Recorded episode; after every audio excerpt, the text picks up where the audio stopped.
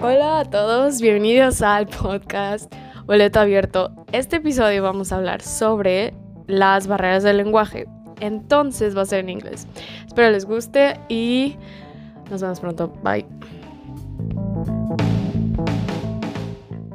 Hi, welcome back to Boleto Abierto. Today we're going to talk about language barriers when we travel. So today I have my friend. Should I say friend?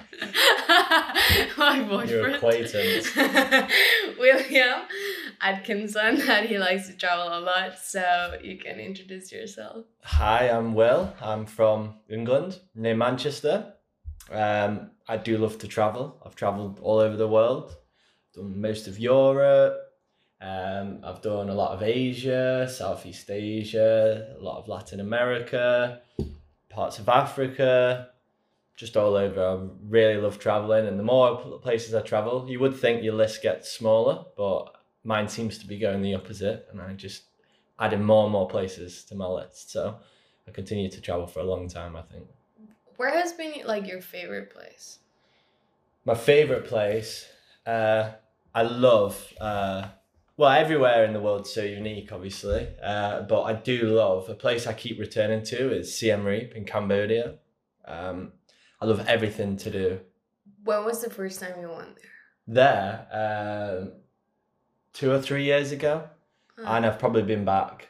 I think this time was my fifth or sixth time back. yeah, a lot of time. Um, but I've got a lot of friends there. I love it because you've got like the like the ruins of Angkor Wat with all like the Khmer Empire, and I know all my friends live there, and like you get the motorbike out into the village where we help at school, and it's amazing. I love I love Siem Reap. I recommend it to anyone.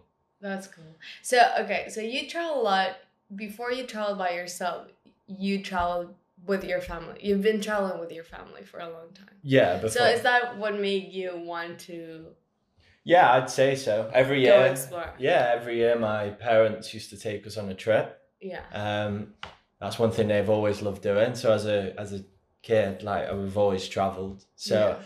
and then when when I became old enough to travel by myself, it's I've just gone off and not stopped really. So So when you were planning your trip, so you did backpacking by yourself. Yeah, yeah. And when you were how old? uh, my first well, I went with two of my friends to Australia backpacking. That was my first like trip. And then I went off to New Zealand by myself. My friends stayed in Australia, and then I met a few people there and travelled around there. Um, and then I came back from there, and then I went off to uh, I did Central America by myself. So I went well, but with it met a group of people there and went with them. So we met. We started in um, Costa Rica and went all the way up through to finish in Mexico. Okay. So do you before going to that trip you had like a group plan, like one of those what That what that time I did because it was Okay. my first um, my first sort of experience abroad. Yeah. Okay. and also like uh, I wasn't I didn't know any Spanish. Yeah. Um, so it was like one of the group. It was like a group that you go. I went by myself. Yeah. Um, and then, um, the group was all the same age as me, but we just had a local uh, guide who took us all the way through, and it was like kind of like a party thing. But then Uh, the having a local guide who obviously we were able to see more of the cultures and like obviously able to converse with people. And it's also got a charitable thing. So like the company we use used all the same like um they use locally um like locally owned hotels and things like Okay. that so it's it's like the whole charity it's like a you did find like good company. very sustainable okay. like they, they like to keep the money in the countries and not like Do you remember what? Sorry. they're called G Adventures Okay. yeah, but they have like different age groups, and I've done a few of those like to start off with when I was younger, um, because they organize a trip and like, um, and as I say, they they're usually from that area. So our guide was Costa Rican, and so he took us all the way through to El Salvador, Honduras, Guatemala, all all the way up to Mexico. But like now I'm older and I've learned a lot about traveling. I like I like to do it myself because like the only problem with these groups are that you it's like very rigid. So like Okay. each like they'll say you have two days here, but then I realized that I might not want to spend longer there. So mm.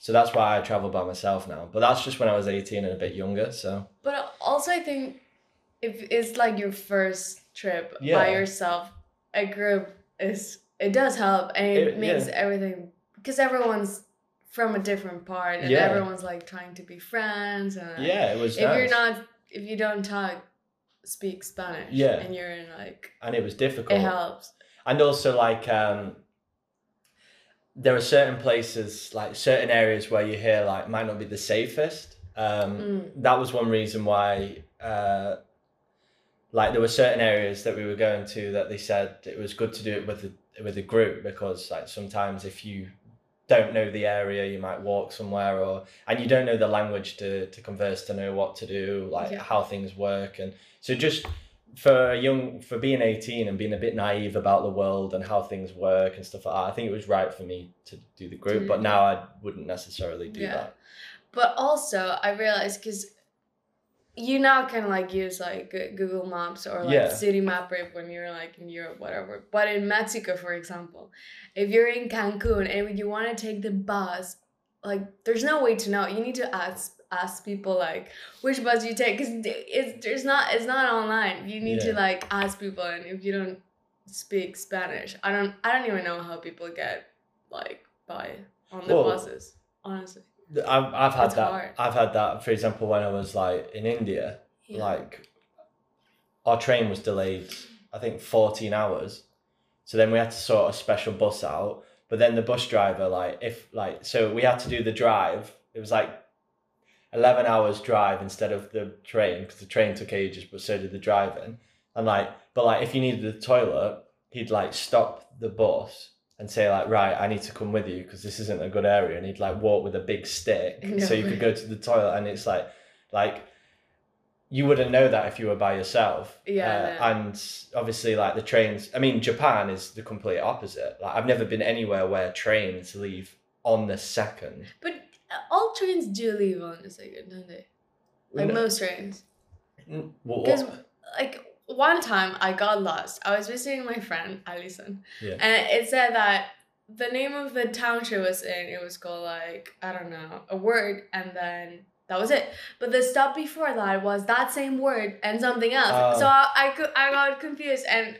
I didn't check the time. I just got Yeah. in one stop before, and it was like a whole big deal. And I was uh, was like, I told you, like the minute it says you're gonna get there, you need to get down the train. Like, don't pay attention to the name because it's confusing, and it was. It was I, I think sometimes it's if I think this is where language helps because Yeah. like I think because the world is becoming more technological, you can like it is getting easier. Like obviously the trains you can see like you can book trains online, for example, when I was in India. But the problem is because I don't necessarily speak the language, Yeah. I couldn't see that it was delayed and then I had to try and sort the bus out yeah, and then um, but things are getting, and I think the same in like Mexico. You're saying that you were saying that what do buses not have like a regular timetable? I mean, they do, but I if I'm like, I was new in this city, Cancun, but I and I couldn't get how the routes, Yeah, the routes, yeah. the routes worked.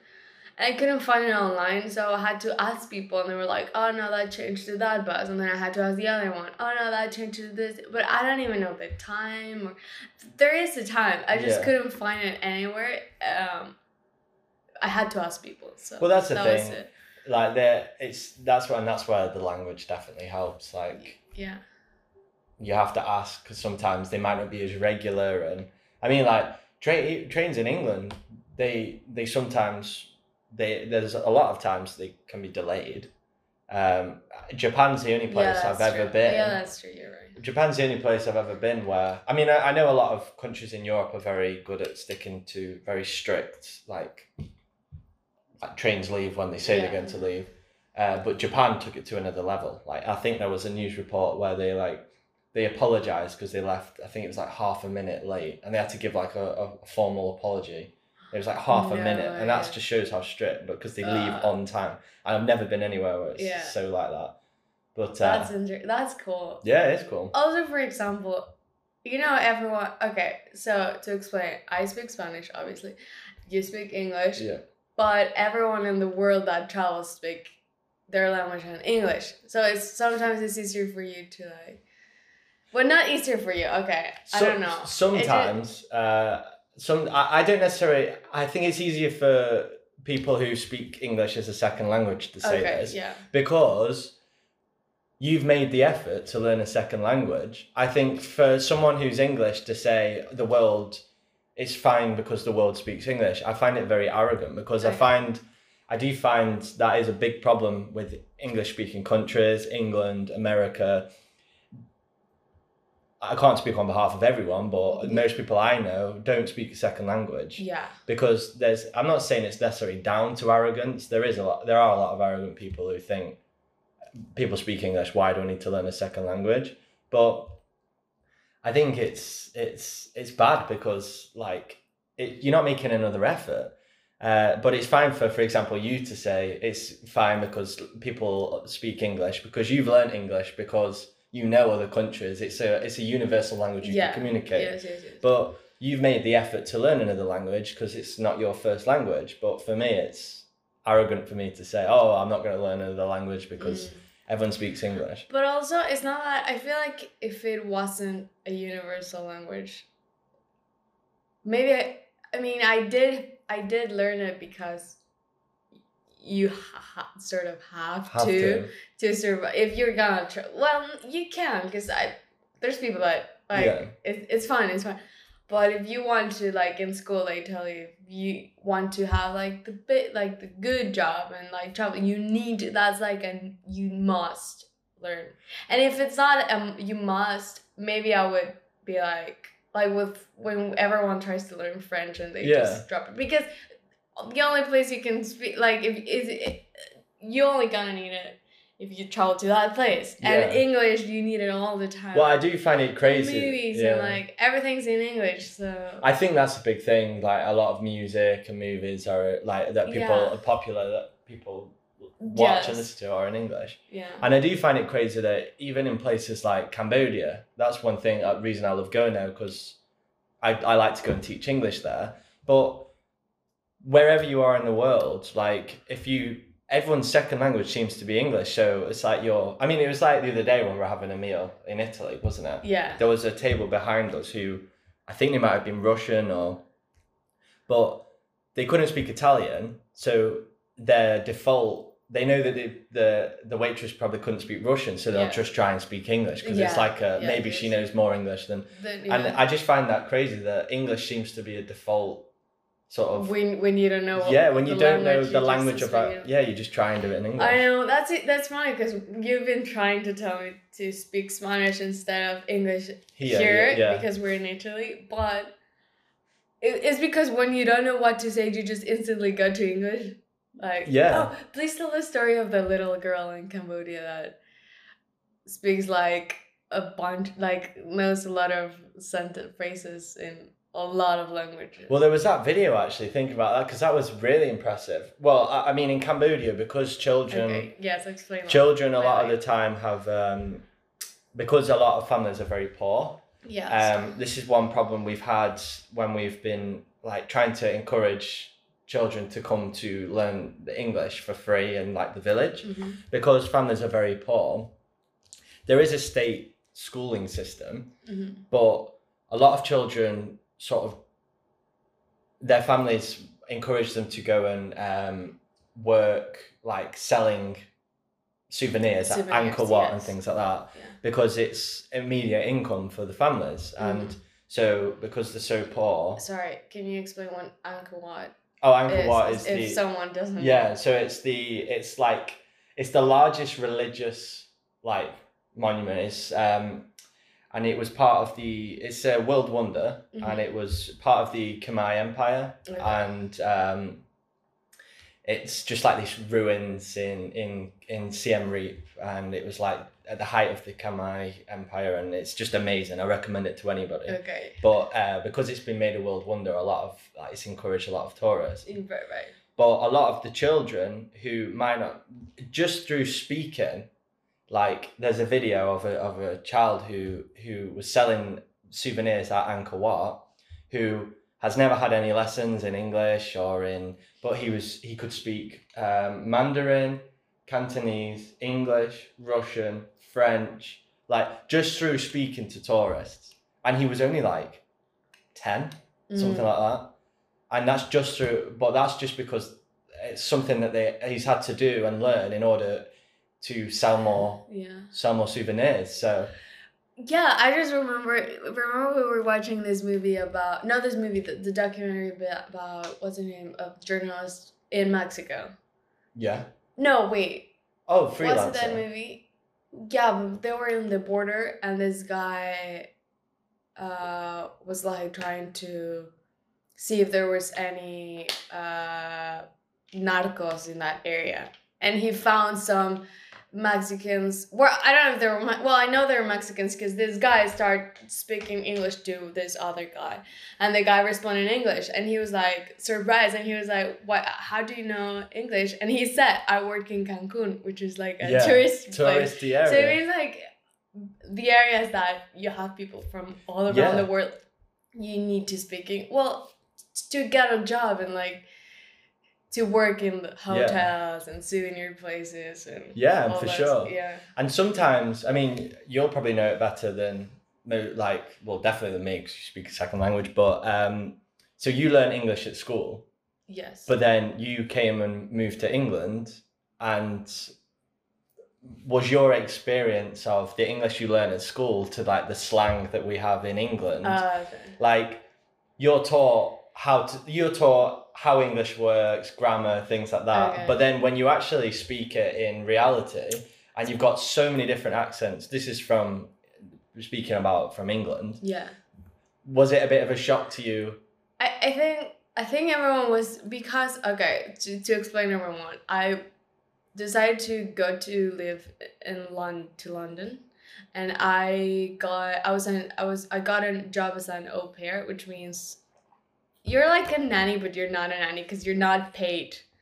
You just you're allowed to live in this house with a family and you do like nanny some of the work that a nanny would do eh, and they give you food and they let you stay in their house and you have the whole experience of living with a different family with a different culture. So you're kind of like learning but anyway so i feel like because everyone knew i was coming from mexico and i was trying to practice my english that's why you become like an au pair to practice english and whatever they were really nice so they were really speaking slow like they were really trying to make me feel comfortable with Mm. English. So they were not using any slang or talking fast at all, like at all. And when you work with kids, like some words like trousers and like we, we like we and like little words that I didn't know what the hell were, but I learned them. But at the beginning it was easy. But when I went, then I worked at a bar, and then I got people like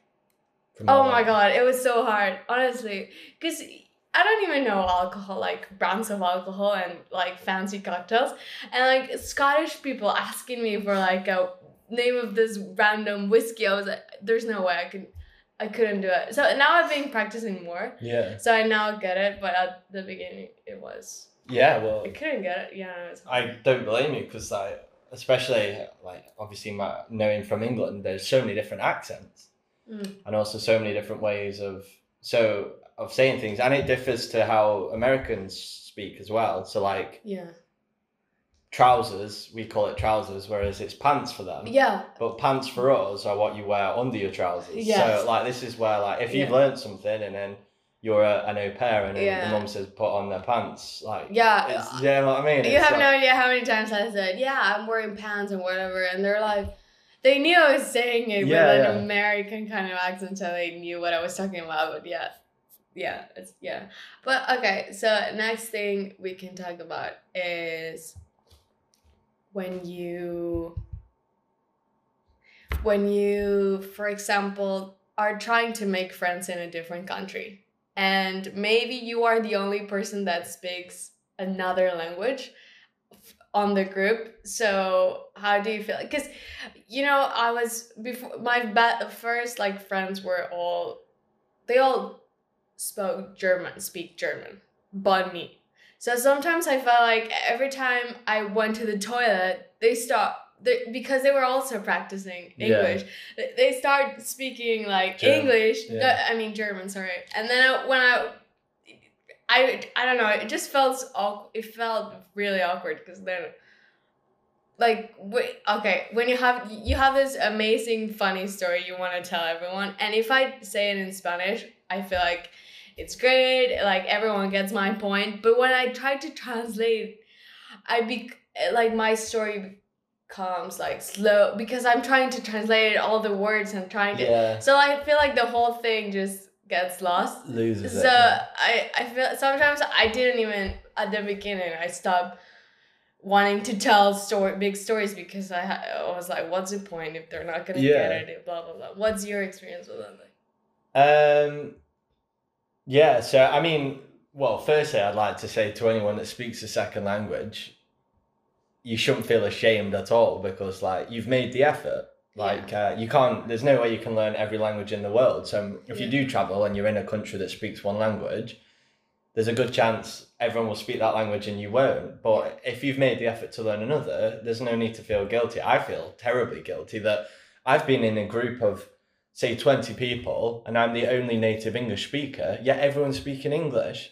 And so, Mm, like- that's that's honestly that's amazing. I don't know uh, who Well, was that, but It's, it's so hard to when I'm with my friends, not all of them, but some group of friends from I don't know in London, for example, they didn't want to speak English. If I mean, if they could speak English to you personally, but if it was a big group, everyone was speaking Spanish. Yeah. And sometimes I feel like it's so nice when people actually make the effort well, to it's try to include you in the yeah. conversation. Well, because I mean, if I spoke two languages, I would, and my all my friends did. I would like to think that we'd all speak the language of what the person who that your guest is can Yeah. can understand. Because Yeah.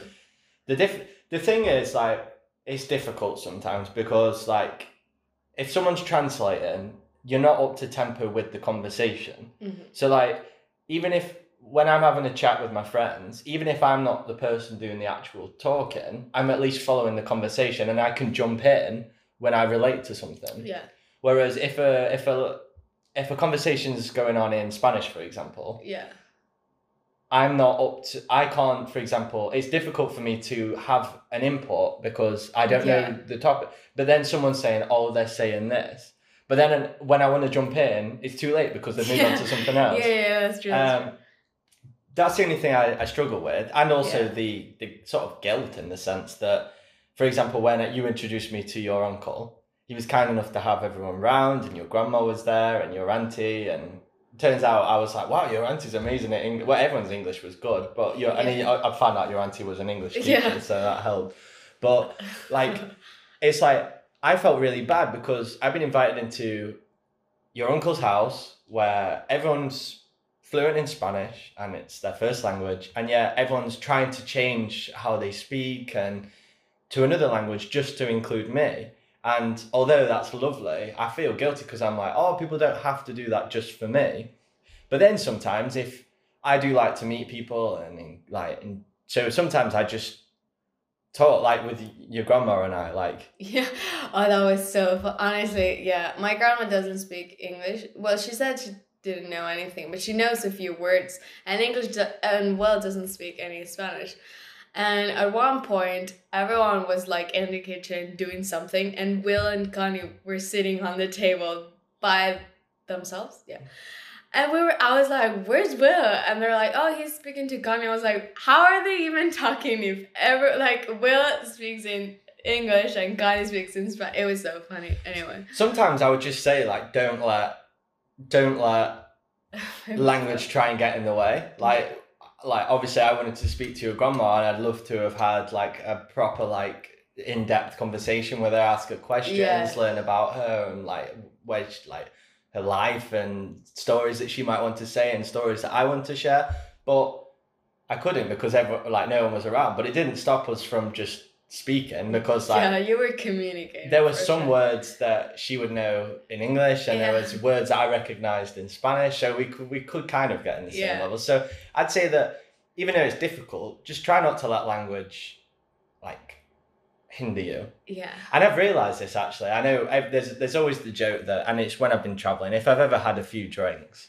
and other people have. Oh yeah. You seem to be able to be fluent in any language. yeah, yeah, yeah. But I think all that is is just that Confidence. confidence. You, you both you and the person you're speaking to either becomes more confident to try and speak in the other language, or you just both speak in a language and just somehow seem to get each other. Yeah, And I, uh, true. it's just you don't care because like your the alcohol's lowered your inhibitions a bit, and so so if we can try and be a bit more like that anyway. yeah. Uh, but I mean, I need to really make. I'm that's why I'm trying to learn Spanish Duolingo because I love always has been one of my favorite areas in the world, uh, Latin America. Yeah.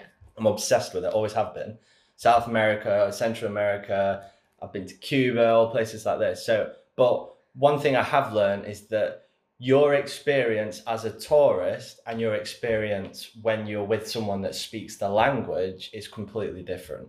Like, you sometimes, like, someone could, like, I've been in, for example, in Cambodia, my good friend Sari, she always takes me around, she's Khmer, but through doing that, I've gone right into like the mm. heart of her village where she introduces me to all her neighbors. They invite me into their house. They cook. Yeah. I start to like, see more of the culture. Whereas if I was just a tourist rocking up, you've always got this barrier.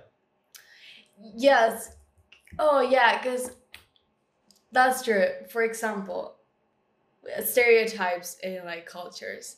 When you think of Mexico, you think of Cancun and partying and tequila, whatever.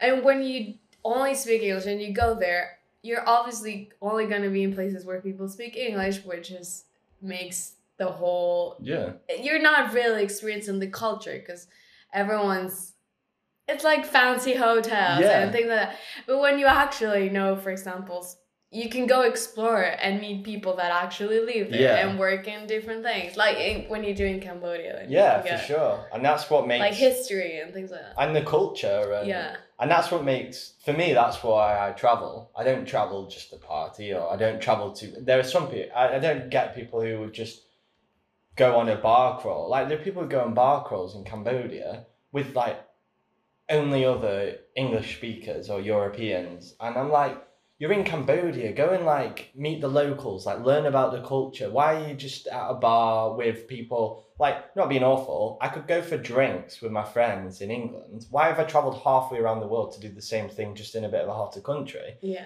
you're in a country with so much culture and like that's so different to anything in in england just yeah. go and experience it like Yeah. meet the locals like stop do you know what i mean Yeah, I guess I guess that that's true. You are seeing Cambodia, but you're not.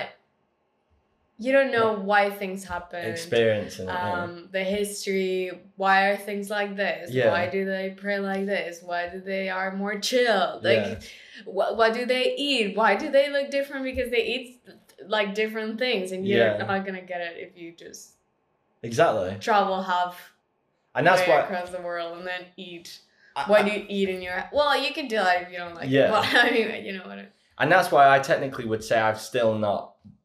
I would kind of consider myself still not having been to Mexico yet because, yeah like, from Costa Rica up to, like, Belize, Guatemala, so all of those, yeah uh, Nicaragua, we went right in through that. Spent a long time traveling through the countries, and we were like really like we stayed with local homestays, and so I would consider myself to have seen those countries because I've seen the culture. I've been where there's no other English speak, all that sort of stuff.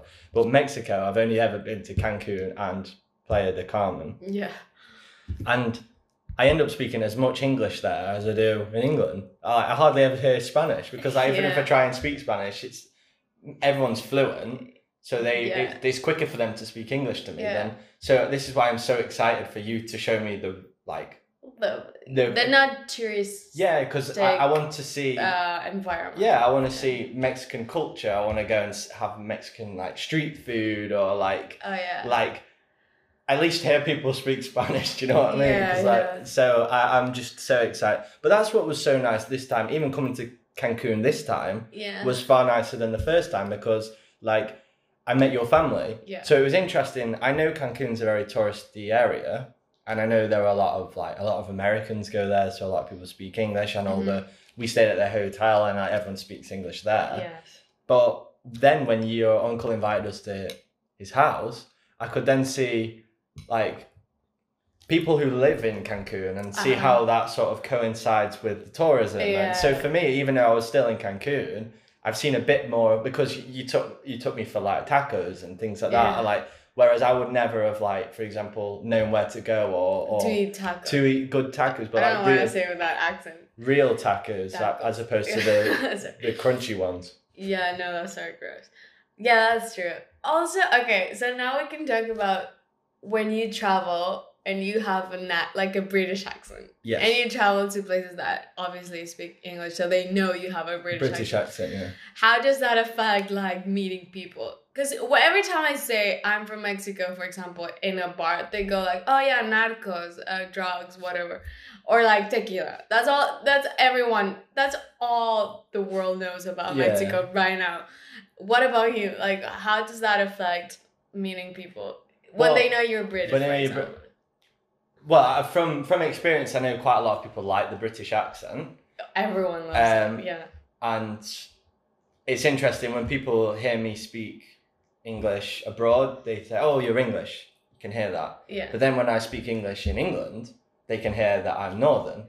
Oh, you because you, have like a big yeah, Eng- uh, northern accent. Yeah. Yeah, I mean, well, like- I don't know. my friend Siobhan said she couldn't hear, even even in England because Yeah. she's from down south. Yeah. She thought I sounded like like I was from Manchester, Mm. but I live just outside Manchester. Yeah. But then if I was to say I was from Manchester to someone from Manchester, Yeah. they'd be like, "No, you're not. You Yeah. don't sound Manc at all." Okay. As much as I want to.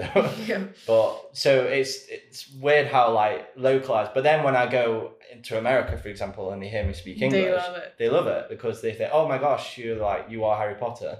yeah, but That's- that's, true. I really, I think I love England because of Harry Potter and because of Downton Abbey. Well, that's- things like like all movies with like the Queen and like, Yeah, the little like houses and the rain and it's all cozy and. Uh, and that- that is the stereotype. Like every country has a stereotype. that's a nice stereotype I suppose it's a, it, because yeah it's far from the truth though. Not everyone lives in yeah a no, castle. yeah no that's definitely And, like, yeah.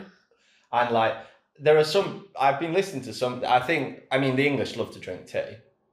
They love tea. yes they Like do. but like and we have tea all day every day. But Yeah. I think people think that like the stereotype is that like we'll meet at tea time, have scones and yeah, some people do it, but like we don't have tea time every day. Like you drink teas Yeah. as you go and stuff like that. when you say what's for tea that's another that's also another That's thing. confusing. That's really confusing. Yeah, because in the north we say breakfast, dinner and tea. As in Uh-huh. but then that uh, like but then So dinner is lunch dinner is lunch, and tea, tea is dinner. dinner. Oh. but then it sh- it technically What is supper? Honestly, that was the first time I supper. Yeah, I learned that word. I don't know why I didn't. But then we, but then it should be uh, breakfast, lunch, dinner. It's like I think. Yeah. Well, that's what most people say. And uh, like for example, all in the states they yeah. say that dinner, Yeah. lunch, and breakfast. So, and I think that everyone thinks that like Yeah. because of our royal family, that that's Oh my god, sorry that's a big thing with our like with the stereotypes with England because the royal family is British royal family is probably what's the most famous royal family in the world, isn't it? So Yeah. like it's like people who like people love the British royal family even though they might not be British. There's just something that they love about the royal family, and I know a lot of. Why people- do you think that that is? I don't know. I think well, I, I love the Queen. I think she's amazing, and I love the royal family, and I think, and also all the movies about the royals. Yeah. And I mean it's like it has so much history. history and it's it's like Downton. It's like people think that everyone in England's like Downton. So they're the stereotypes we sort of get, but it's far from the truth. Like I don't know anyone that lives in a castle No, or or I don't know anyone that knows the Queen. Do you know what I mean? It's like Yeah. I think people I know. I feel like everyone has someone that knows someone that has been with Lois saw Yeah. the, but no, No, well yeah. obviously, obviously, that was stupid. Anyway, um, okay. Next question is all about like the advantages of your passport, Mhm. which sounds very. So, as a Mexican, you need to get visas for almost everything. Yeah. Obviously, because the countries that are, you know, the whole developing, they, they just don't want you to go work in their country. So you need to get visas for everything, and it's also more expensive. So like when you have a British passport and you can just go around Mhm. to every country like freely, well, that's amazing. Yeah, but again, it's it really angers me in that sense. Okay, yeah. So like, obviously, I, I've I've just finished my master's degree in uh, international Yeah. relations, and Yes. so I've learned about all stuff like that. And What do you think? About it's really sad for me because like everyone on this earth, like no one's more important than an, another person. We're all people. Do you know what I mean? So I think it's I think it's really sad that some people experience the world much differently than other people. Mhm. And it's unfair because I've not done anything more to to have that benefit than someone else. I've just been lucky to be born in England Yes. and the pass the passport that I have is quite a sh- strong passport internationally. I mean, if I want to get like I've, if my friend from Cambodia was to come and visit, the amount of questions they have Oh, to yeah. answer just to come on a two week holiday That's insane. is whereas if I wanted to have a two week holiday in Cambodia, it would be I could just go. Do you know what I mean? Just get on a flight, and I think it's so sad. Like it's um, because uh, every the world is everyone's place. No one no one has more right to travel than another person. So I don't. But this is again down to stereotypes. Like just because, like, but it's it's a way that won't go into it too much. But that's what all my studies was. It's a way that like people can control the movement of people, and, Okay. and it's sad. But also, it was not like interesting that we this time when we were in Cancun hmm and we had uh, the whole coronavirus happened Yeah. and then you can't stay in Mexico. You need to go back to your country, obviously. And it was so hard to get because at that time the UK had the most cases of coronavirus. So not like not the countries didn't want people from the UK coming pat like through their countries. So obviously I I've I was I've been with you, but I could do it because I didn't have like Yeah. the UK passport and you did. So it was so hard to get like for the first time it was it changed. Everything Yeah. changed. Like instead of us, you know, you need to get the visa to go through the States or the mm. ESTA or whatever. This time you they didn't want British. the country that Yeah. has like the strongest one of the strongest Yeah, yeah. passports. So it's interesting. I- How- what I- do you think? I really struggled to get home from Mexico. Yeah. Didn't I mean like because Oh, yes, I couldn't fly that- through America. I couldn't couldn't. fly through France. I couldn't fly through Turkey. But you had your rest there, and also you got a Spanish passport, so Spanish citizens were allowed to fly through countries like.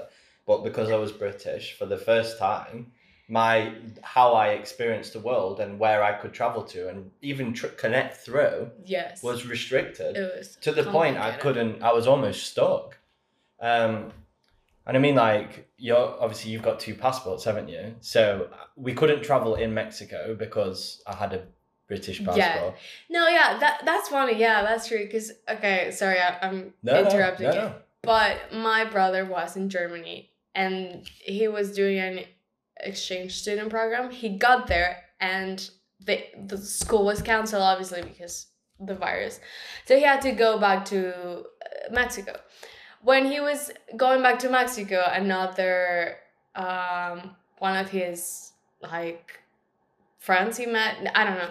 He had he couldn't get inside fly inside Mexico because he was he was he had come from Europe, so he did they didn't want it to like check. So it was also like because you have the stamp, like the control. It, I don't know how to explain my idea, but the, the whole control of where you've been with your passport Yeah. is really like powerful at this Ooh, time. yeah, Because you can't move. Like, what do you do if you are stuck in one place? Well, yeah, and like to the How point. do you prove that? Honestly, I like you. You are from the UK, but obviously you you haven't been in the UK for the past four months because you were in Cambodia. Yeah. So you traveled to a lot of different countries. yeah, yeah, So the UK was bad, but only because you had the passport. yeah. You couldn't Travel. go anywhere. You were stuck, Even though I hadn't been. To even though you yeah. you haven't been to England. So Yeah, well, I, I suppose they. I suppose in a way they have to do that because they can't. It's not logistically possible to hear Yes. everybody's individual case. Yeah, no, no. but but yeah, it it was was complicated. it was complicated, and I mean it's obviously strange times and Yeah. things like that. But but yeah, we, we really struggled, didn't we? Like, Yeah, and we- but for the first time, having a British passport was was not a good thing to have, yeah, like it because is because it really restricted where and how I traveled the world, and so yeah, it was it was mad. Yeah, I know. That's that. Like, okay, yeah, that's good. That was our final question. I don't know if you want to add something else. No, I think it was a good old chat. That Yeah, that was good. Um, was good. I'll let you wrap it up. thank you for for being in the podcast. Thank you for having me. Yeah, well, maybe we'll have more episodes talking about different things. I'm sure. Yeah, I'm sure I'll be back. yeah, definitely. Okay. Thank Yeah. you. Thanks. See ya.